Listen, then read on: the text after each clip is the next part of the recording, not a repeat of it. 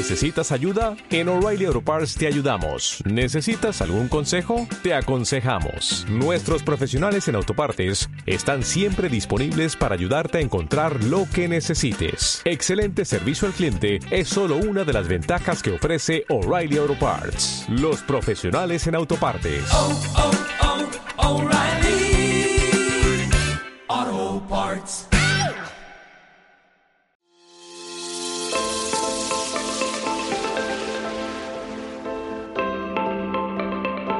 Industry Series A Leap into the Future.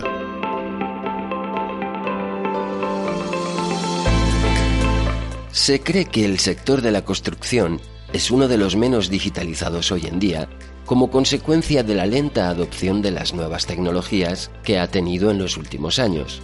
Sin embargo, el 98,7% de las empresas de este sector están cada vez más comprometidas con la transformación digital. Para entender mejor cómo está evolucionando esta tendencia, qué habilidades digitales están faltando en esta industria, qué programas está desarrollando el gobierno para fomentar la digitalización y qué fuentes de financiación existen, nos hemos sentado con varios expertos en construcción a debatir sobre esta transición. Escucha el primer episodio de nuestra serie de podcast dedicado al sector de la construcción, a las tendencias de innovación y a las nuevas tecnologías presentes en esta industria.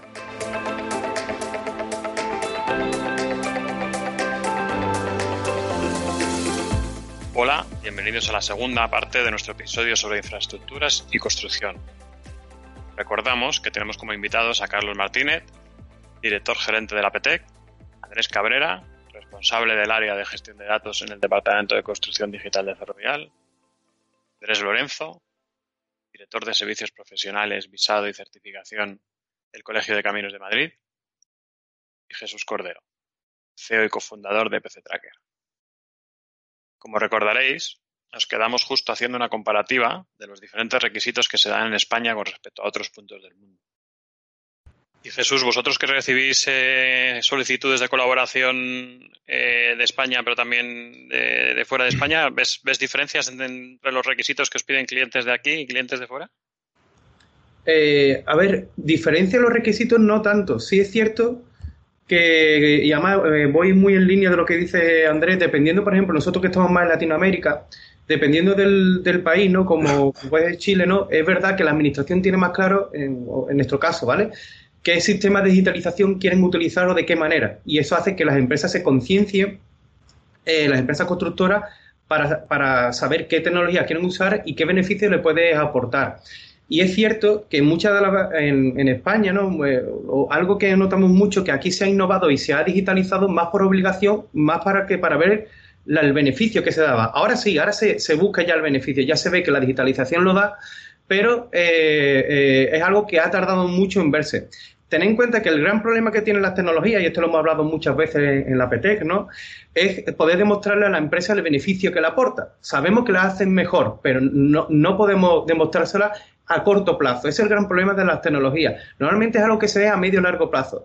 Tener en cuenta que cuando se instala una nueva tecnología que mejora un proceso o que es capaz de, de prevenir una serie de, imagínate, ¿no? una incidencia en, en una obra, Claro, tú no puedes saber qué ahorro te aporta porque no te ha surgido el error, no te ha surgido la incidencia, que es el que te provoca el sobrecoste. Y la única manera de saber el beneficio que te aporta es haciendo una comparativa, es decir, digitalizando muchos proyectos o introduciendo eh, tecnología en muchos proyectos y haciendo una comparación con proyectos con años anteriores y ve cómo al final sí afecta la cuenta de resultados. Y un poco lo que, lo que, lo que, nosotros, lo que nosotros vemos, ¿no? Muy bien. Y, siguiendo con el tema de, de la internalización, eh, Andrés Lorenzo, eh, durante desde el 2008, ¿no? Con, la crisis que afectó mucho al sector de construcción, eh, muchos de, los profesionales tuvieron que tuvieron que irse fuera de España a, buscarse a, buscar trabajo, ¿no? Y yo tengo amigos y, compañeros que tuvieron que salir fuera cómo ve el colegio, eh, cómo ve el, colegio el nivel. Bueno, me levanta, eh, me dice Andrés que, él también tuvo que, en, esa crisis tuvo que, buscarse trabajo fuera de fuera de España, ¿no? Eh, Andrés, Andrés Lorenzo, ¿cómo, ¿Cómo ve el colegio el, nivel tecnológico de, los, de vuestros profesionales comparado con, otros países? Bueno, pues es verdad que mm, el perfil de ingeniero de caminos al final siempre ha sido muy adaptable, ¿no? O sea, siempre hemos, eh, es verdad que en el 2008 fue un momento en el que se fueron muchos compañeros, pero siempre hemos sido un perfil bastante internacional, ¿no? Y con esa capacidad de, adaptación, ¿no? Entonces, eh, un poco en función de, tal y como comentabais, cada país es un mundo, ¿no? En, Sudamérica, por ejemplo, salvo Chile y ahora a lo mejor Perú, que se está digitalizando un poco, etcétera, no hay, no hay esa necesidad tan tecnológica, con lo cual no ha habido esa necesidad de adaptación. Pero sí que nuestros compañeros que están, por ejemplo, en Reino Unido ya son conscientes de esas necesidades y, y sí que se han sumado a esa rueda de formación continua que ahora en los perfiles de ingenieros de caminos son totalmente necesarios, ¿no? Y bueno, en los que estamos metidos en el sector de la construcción, no solo ingenieros de caminos, ingenieros civiles, arquitectos y demás. Que yo creo que hubo una época en la que decía, bueno, yo acabo mi carrera y hasta aquí he estudiado, digamos, ¿no? Y entonces, bueno, pues esa, esa mentalidad yo creo que ha cambiado y, y en países en los que hay un fuerte desarrollo como pues eso Reino Unido en tema de en el tema de BIM o en materia de seguridad y salud de por ejemplo Francia o, bueno o, otros países en los que hay ciertos requisitos no solo no solo el BIM sino por ejemplo programación etcétera. Pues ya sí que nuestros compañeros eh, se han sabido eh, mm, adaptar a esas necesidades de formación continua no eso es un poco lo que vemos. O sea sí que en algún, en algún país puede dar esa sensación de que vamos un poco atrasados, ¿no? Si tú te vas eh, directamente al Reino Unido y ves que en el, en el HS2, por ejemplo, donde está Ferrovial y otras muchas empresas españolas, pues desde el primer día estás trabajando en, de forma colaborativa con la metodología BIM y con 200, 200 eh, equipos, 200 personas de, de, un de equipos multidisciplinares totalmente relacionados entre sí. Entonces, bueno, ese, ahí en ese caso sí que eh, hemos visto que había una cierta demanda de esa formación para poder subirte al carro, pero en otros países no se ha dado esa situación, ¿no? Entonces, bueno, yo creo que lo fundamental es adaptarse, ¿no? Y, creo que en eso lo, en el colegio se está intentando ayudar con formaciones específicas o colaboraciones con, con, con escuelas que puedan aportar esa, esa necesidad y que los ingenieros de caminos hablen ese lenguaje multidisciplinar que creo que nos falta ¿no? en, cuando, cuando vas a un país en el que el desarrollo es importante. Bien, a mí me gustaría preguntarle a Carlos, eh, desde el punto de vista, desde el punto de vista de, la PTEC, eh, tú Carlos mantienes también relaciones eh, con otras plataformas a nivel internacional. entonces, es la pregunta es este nivel de madurez tecnológico que tenemos los integrantes de la PTEC y, las empresas colaboradoras con respecto a otros miembros de otras plataformas que que, tú puedas ver en otros países, eh, ¿dónde, está ahora mismo? O sea, ¿cómo, cómo estamos respecto a otras plataformas en, en otros países? Pues sí, pero pues gracias. La pregunta es muy interesante porque, al igual que, decía en una de mis intervenciones pasadas, que el nivel de madurez tecnológica del sector era bajo, por contrario, el nivel de madurez tecnológica de las empresas que nos representan a nivel internacional es muy alto. Empresas como la que está, como la que está Andrés, eh, Ferrovial, otras empresas como Acciona, Dragados, eh, bueno, no me quiero dejar ninguna, están liderando el tema tecnológico a nivel, nivel mundial. Entonces, eh, por, por, dar indicaciones y, hechos concretos, no, no decir, bueno, es que son buenas, no, son buenas porque en la plataforma europea de la construcción, la FTP, los grupos de trabajo más importantes están liderados por Acciona, por Ferrovial, por Dragados, incluso por otras empresas de la cadena de valor como son eh, como Singra. O sea, de los cinco o seis grupos que existen, cuatro están liderados por empresas españolas. Con lo cual, el nivel de tecnológico de las empresas de construcción, inmejorable. O sea, muy elevado respecto al mundo. Pero claro, no olvidemos que el 95% de las empresas de construcción en España son pymes. O sea, es muy importante tener ese, ese tractor, esas empresas como Ferrovial, que son tractor de la tecnología, tractor de la, de la, del, conocimiento, pero obviamente tenemos que trasladarlo a, otro, al, resto, al resto del sector.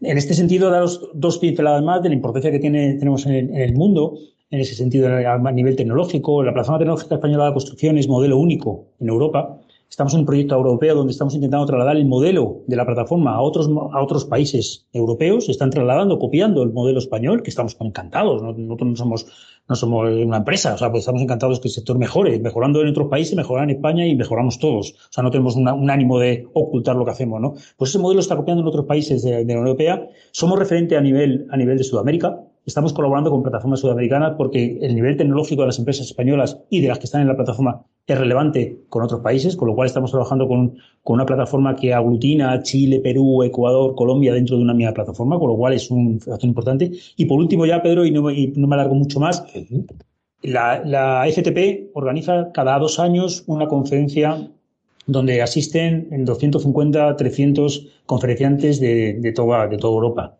Este año hemos conseguido que se haga en España. El día 2 y 3 de diciembre la hemos traído, la plataforma española ha ganado el concurso, la hemos traído a España. La hemos ganado el concurso, pero no la ha ganado la plataforma. Y ahí soy humilde. La ha ganado la, todas las empresas que están en la plataforma. La ha ganado Ternalia, que también está en la FTP, la ha ganado Dragado, la ha ganado Ferrovial, la ha ganado Acciona y la ha ganado el sector construcción en España. Y la traemos al Palacio de Cibeles el 2 y 3 de diciembre, donde traeremos a 250 interesados en tecnología de construcción y vendrán a Madrid, a España, hablar sobre, sobre tecnología, con lo cual es un, un hecho clave de que somos referente a nivel construcción, como comentaban mis compañeros anteriores, pero también a nivel tecnología. Entonces hay que aprovecharlo y ser tractores en el resto de la cadena de valor, que yo creo que, que es, es, muy, muy, muy adecuado. Pero Pedro sí. contestaba adecuadamente a tu pregunta. Por supuesto que sí, sin duda ese, ese momento, desde luego, es súper importante para el sector y seguro que, que, que, que, vamos, que nos, nos pone en el mapa más aún de lo que, de lo que ya estamos gracias a, gracias a, la, a las grandes empresas que, que tenemos en, este, en, el país. Totalmente, enhorabuena, enhorabuena Carlos. Eh, yo creo que es el motivo para, para alegrarnos. Has mencionado alguna de las empresas eh, líderes en, innovación y digitalización. Eh, como bien has dicho, no te quieres dejar ninguna fuera. No, no abriremos ahora el melón de, de nombrarlas a todas. Eh, creo que nos hemos dejado, te has dejado fuera muchas, pero yo creo que por suerte tenemos empresas tractoras muy potentes que podemos, podemos desde, desde aquí sacar pecho y, y, presumir de, algunas de las empresas que mueven la digitalización en el sector. Eh, cambiando un poco de, tercio y pensando ahora en, en, la financiación, ¿no? Eh, qué fuentes de financiación y cómo eh, afrontan las, las empresas eh, la financiación de la, de la innovación. desde la PT, Carlos, vosotros que tenéis diferentes grupos de trabajo muy focalizados precisamente en, en analizar y, ver vías de financiación, estáis cercanos a, a plataformas europeas y, y demás. ¿Cómo veis eh, los fondos? ¿Cómo veis ahora el momento con los fondos de recuperación, el momento post pandemia y demás? ¿Cuál es, cuál es vuestra visión desde la PTEC? Pues eh, Luis, el, de momento la verdad que es, yo creo que es un momento óptimo, ¿no? yo creo, ahora mismo para, para el sector y para todos los sectores. ¿no? Yo creo que es un momento donde los fondos de Next van a llegar a, van a, llegar a España. Yo creo que es un, un, importantísimo que el sector construcción esté ahí, ahí reflejado y que la Administración obviamente utilice esos fondos de manera adecuada para impulsar la digitalización en el sector. Eh, como decía antes, el sector construcción es, es, un, es un factor clave en el Producto Interior Bruto. O sea, yo creo que no, se, no podemos olvidar de esos fondos para la financiación de esos proyectos de digitalización. España tiene que pensar que la construcción eh, es, importante para salir de esta crisis que nos ha venido post-COVID, post post-pandemia, y yo creo que es importante esa, financiación. También es importante aquí resaltar, Luis, que realmente los, fondos es, importante que, lleguen a las empresas, pero también es importante que la administración luego, y tú bien conoces, Luis, por tu pasado, es que la administración luego nos permita realizar todas las innovaciones que realizamos en los proyectos, que nos, nos dejen trasladar la obra.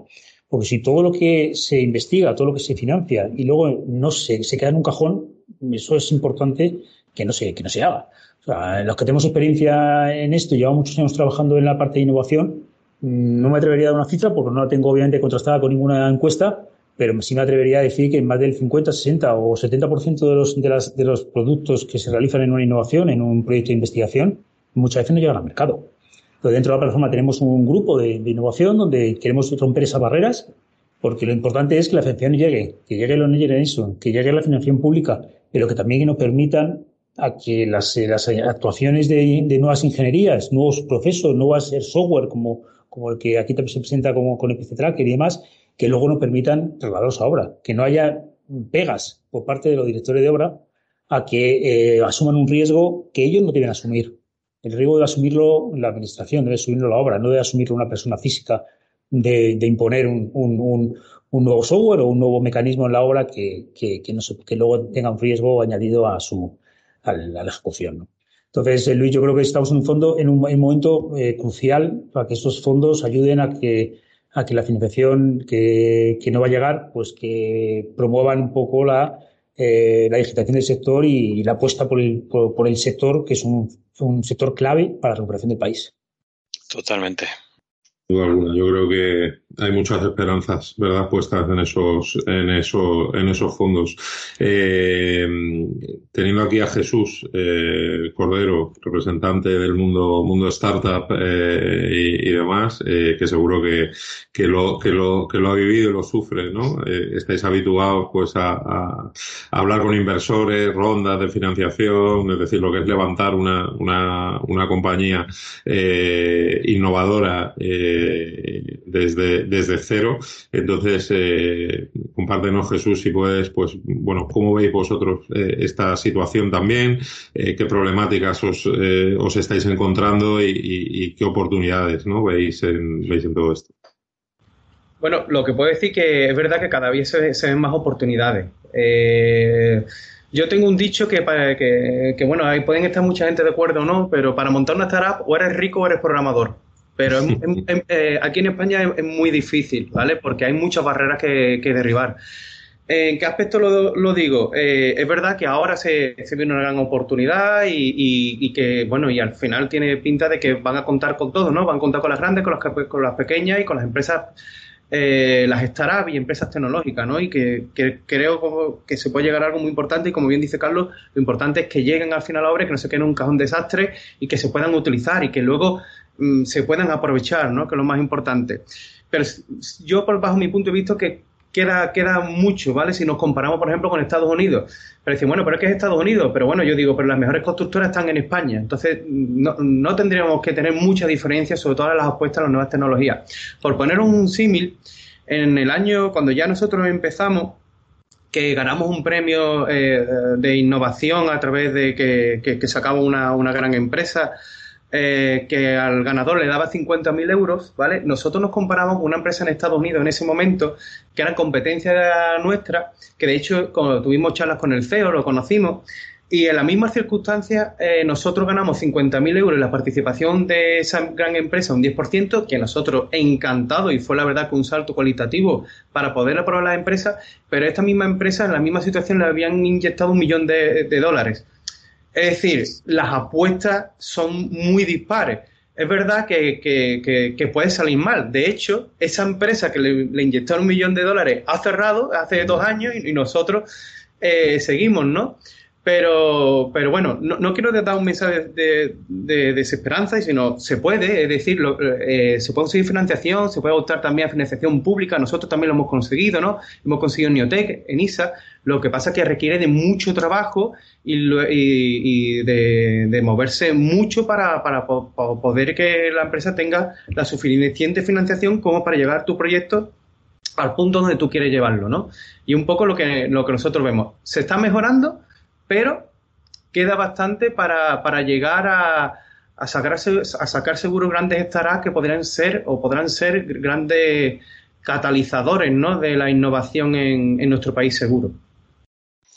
Muchas gracias, Jesús. Aquí, sin duda, y, haciendo la comparación, eh, yo creo que, que, sin duda lo que, lo que hay que apostar también es por el talento.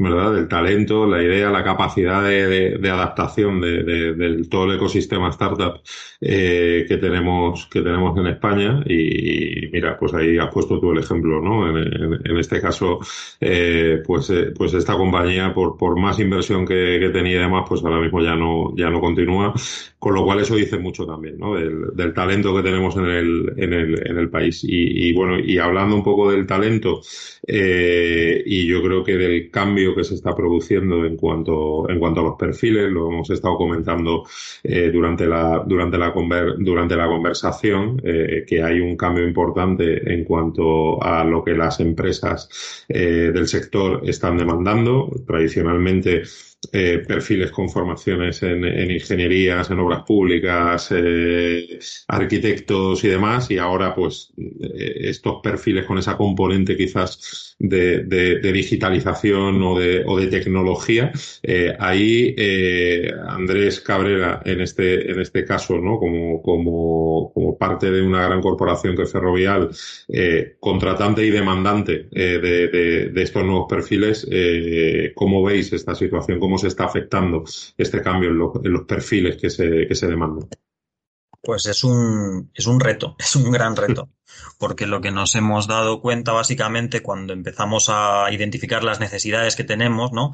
Tú empiezas a escribir la descripción, ¿no? Del rol. Pues quiero que sepa de esto y que tenga experiencia de lo otro y que además sepa manejar no sé qué herramientas y dices, jolín, es que esto no existe, o sea, es que es un rol de nueva creación.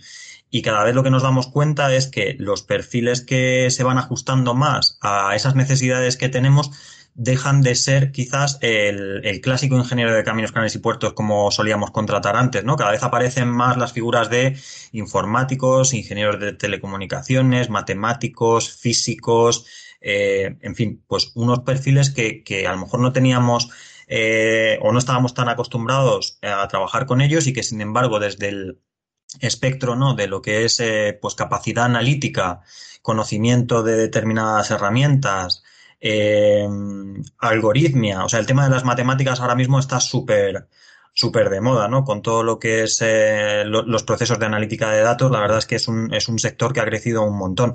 Y además tenemos otro reto, y es que competimos con empresas que a priori son mucho más atractivas que nosotros para este tipo de roles. Es decir, tú vas ahora mismo a hablar con un matemático y, su intención es trabajar para los Google, Amazon, Facebook o empresas de Fórmula 1, por ejemplo, y tú vienes aquí, que eres la constructora, ¿no? De un sector bastante más tradicional y quizás eh, identificado como un poquito menos sexy en ese aspecto, ¿no? Tecnológico y nos cuesta atraer ese tipo de, talento. Yo creo que están cambiando las cosas y de hecho nos estamos centrando muchísimo en, en, pues vendernos un poquito mejor. O sea, nosotros hacemos cosas muy chulas también, ¿no? Pero quizás no están todavía tan em,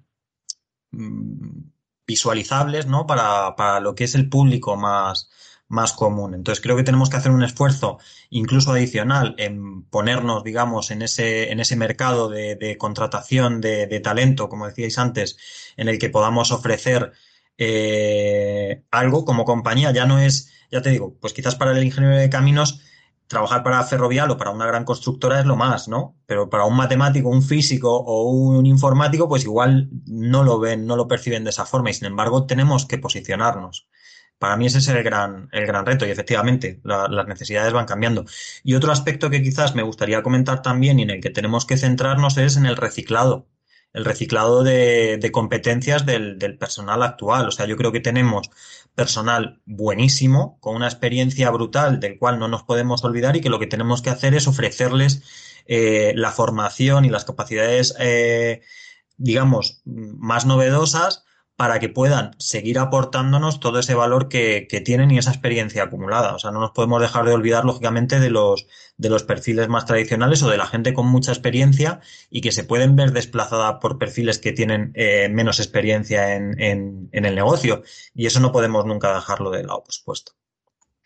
Muchas gracias, Andrés. Sí, totalmente de acuerdo. Y, con respecto a la primera parte que, que mencionabas, eh, Andrés, de la importancia que cogen ahora eh, otros perfiles, eh, comparto totalmente la idea, ¿no? Como hemos hablado al principio del mundo BIM, en el que dejamos de pensar de poner en el centro el, modelo 3D y la componente visual y como, como, cada vez más ponemos en el centro la, estructura de, y el gobierno del dato, ¿no? En el cual al final cogen mucha importancia perfiles eh, matemáticos y, al final gente que, muy científicos de datos, ¿no? Al final poner en el centro el, modelo como una gran base de datos, en el cual perfiles no tan tradicionales eh, en el sector eh, ahora mismo son, son muy demandados, ¿no? Y, vosotros, Carlos, desde, desde la PT, que estas nuevas tendencias, eh, lo hemos hablado un poco al principio, ¿no? de cómo eh, el ecosistema, cómo empresas que tradicionalmente no estaban muy ligadas a la construcción se, se adhieren y se, se adhieren a la, a ¿no? Eh, ¿Cómo lo estáis viendo vosotros?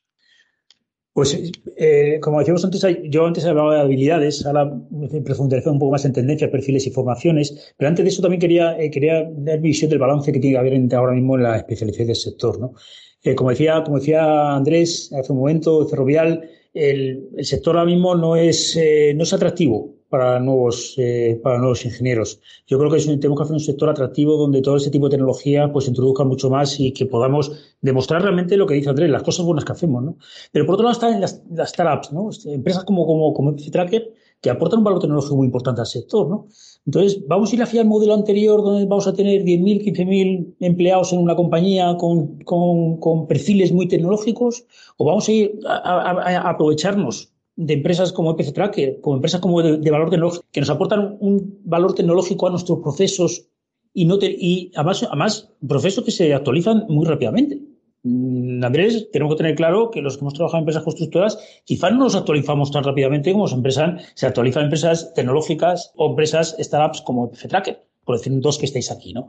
Entonces, no tengo claro el balance, Andrés. Si tenemos que ir hacia hacia valores muy, habilidades muy, muy, muy fundadas en empresas de construcción tan potentes como Ferrovial o, otras, o aprovecharnos de lo que existe en el mercado, de lo que existe en la cadena de valor, que tiene mucho valor tecnológico. Entonces, por no rollarme mucho más, hablaba de tendencias, perfiles y formaciones. Obviamente, dejando aparte la sostenibilidad, que está presente en todo la Generation y no es objeto de este podcast. Podemos hacer otro, Luis, otro día hablando de sostenibilidad, si quieres, te invito a ello porque la sostenibilidad yo creo que es, es, un factor prioritario en la sociedad actual y prioritario en el sector de construcción, por lo cual os invito a, a poder formar uno y pasando solo a la parte el guante.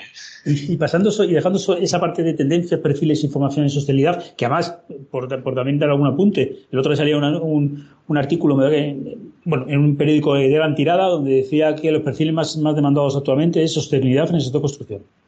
O sea, con lo cual animo a todos los oyentes a, a, poder trabajar en ese ámbito. Pero centrándome en lo que es hoy digitalización, yo diferenciaría dos tendencias claras, eh, Luis.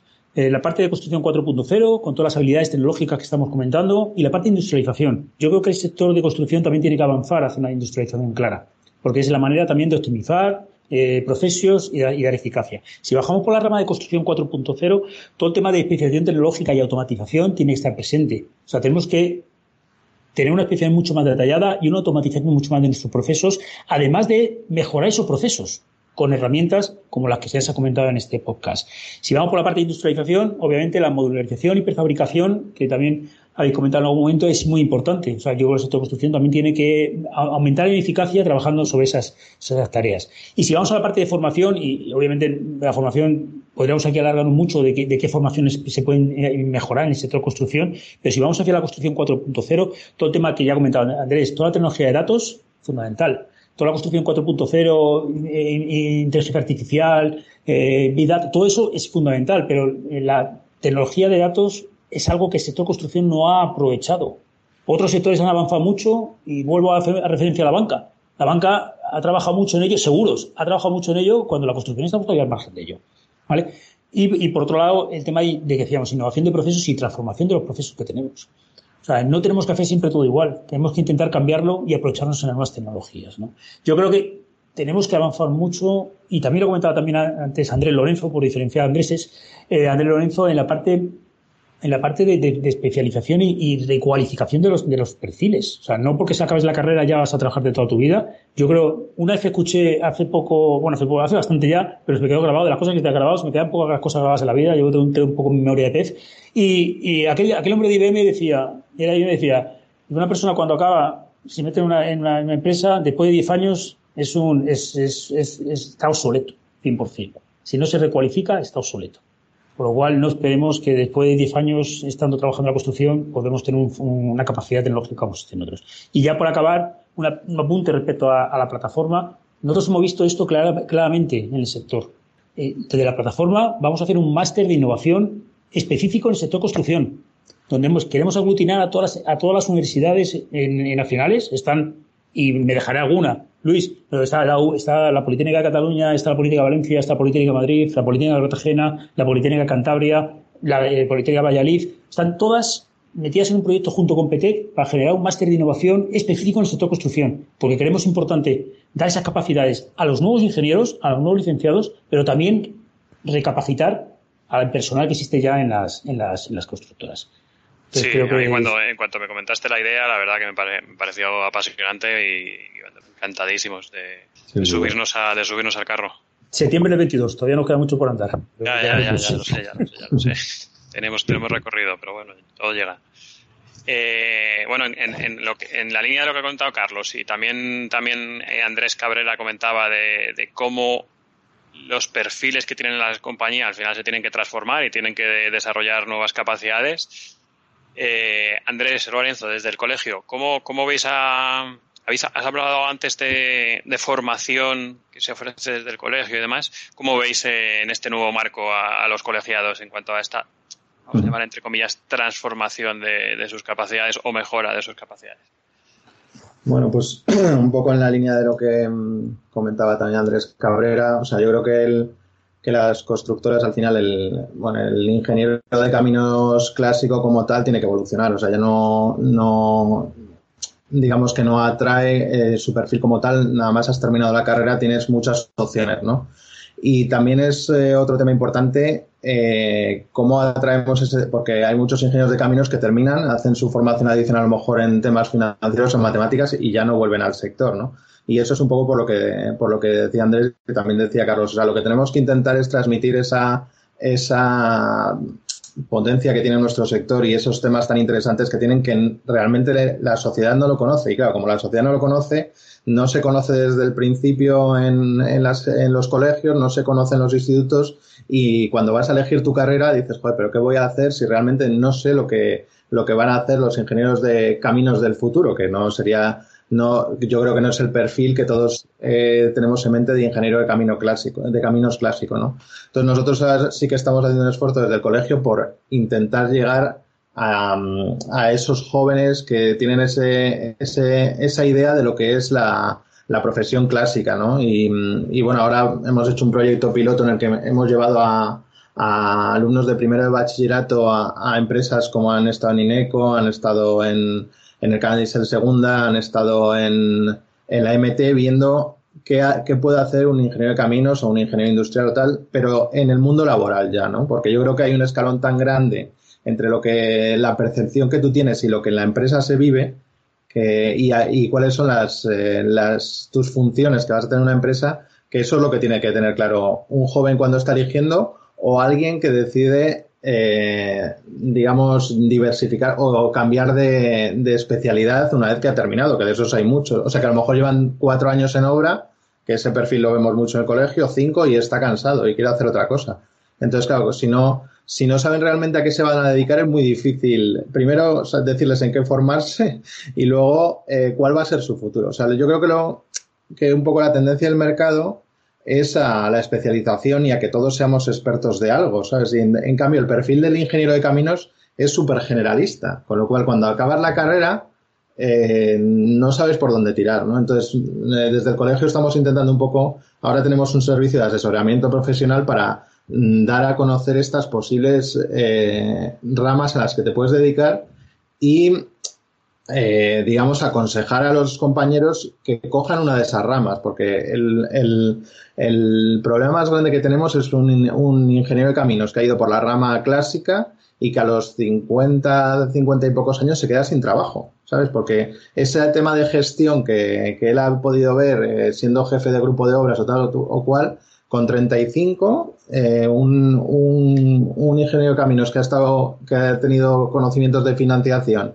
y un poco de gestión de equipos ya aporta lo mismo que esa persona de 52 con unos salarios que en su momento eran mayores y tal. Entonces esa, esa, esa redirección es muy difícil, ¿no?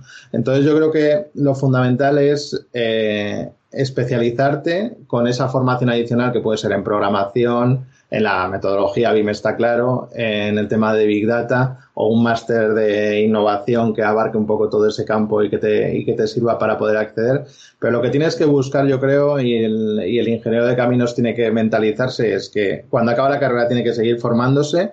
Las escuelas obviamente se tienen que adaptar para que llegues a ese punto final con un poquito más de bagaje en esos temas que, que, se, que demanda el mercado, pero luego que tú sigas formándote en una línea en concreto. Si vas a ir por los temas de construcción industrializada, que hay un montón de, de oportunidades, como decía Carlos, pues formarte en ese campo y ir especializándote ahí. Los pasos que vayas dando como profesional los vayas dirigiendo ahí, porque lo habréis visto vosotros, ¿no? Pero eh, en vuestros diferentes campos, pero cada vez se pide, o sea, se, eh, se, trabaja más por proyectos, ¿no? Y tú al final el profesional que buscas es alguien que sepa de esto en concreto, ¿no? Entonces, eh, lo que no podemos llegar es a los 50 y algo años sin tener un expertise y, y que digamos que a esa edad tú puedas dedicarte a eso que, que, que, tú eres experto, no por las empresas en las que hayas estado, sino por esa línea que tú te has marcado y así tengas tu potencial como profesional, que yo creo que eh, en el caso de los ingenieros de caminos, que yo puedo hablar más de ese tema,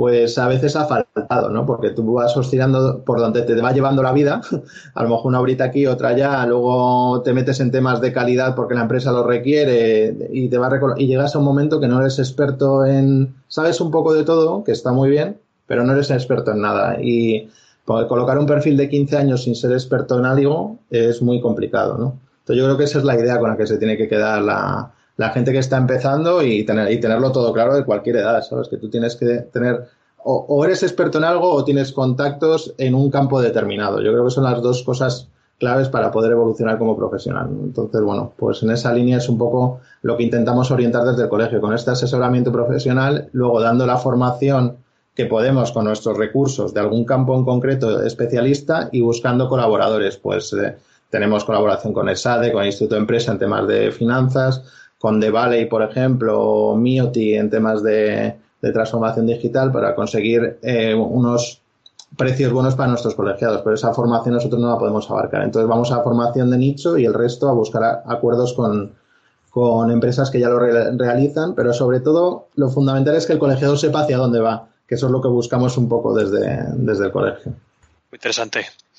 Pues pues muchas gracias eh, a todos. Eh, la verdad que ha sido súper interesante eh, todo lo que nos habéis contado, muy enriquecedor. Pedro, no sé si quieres añadir algo.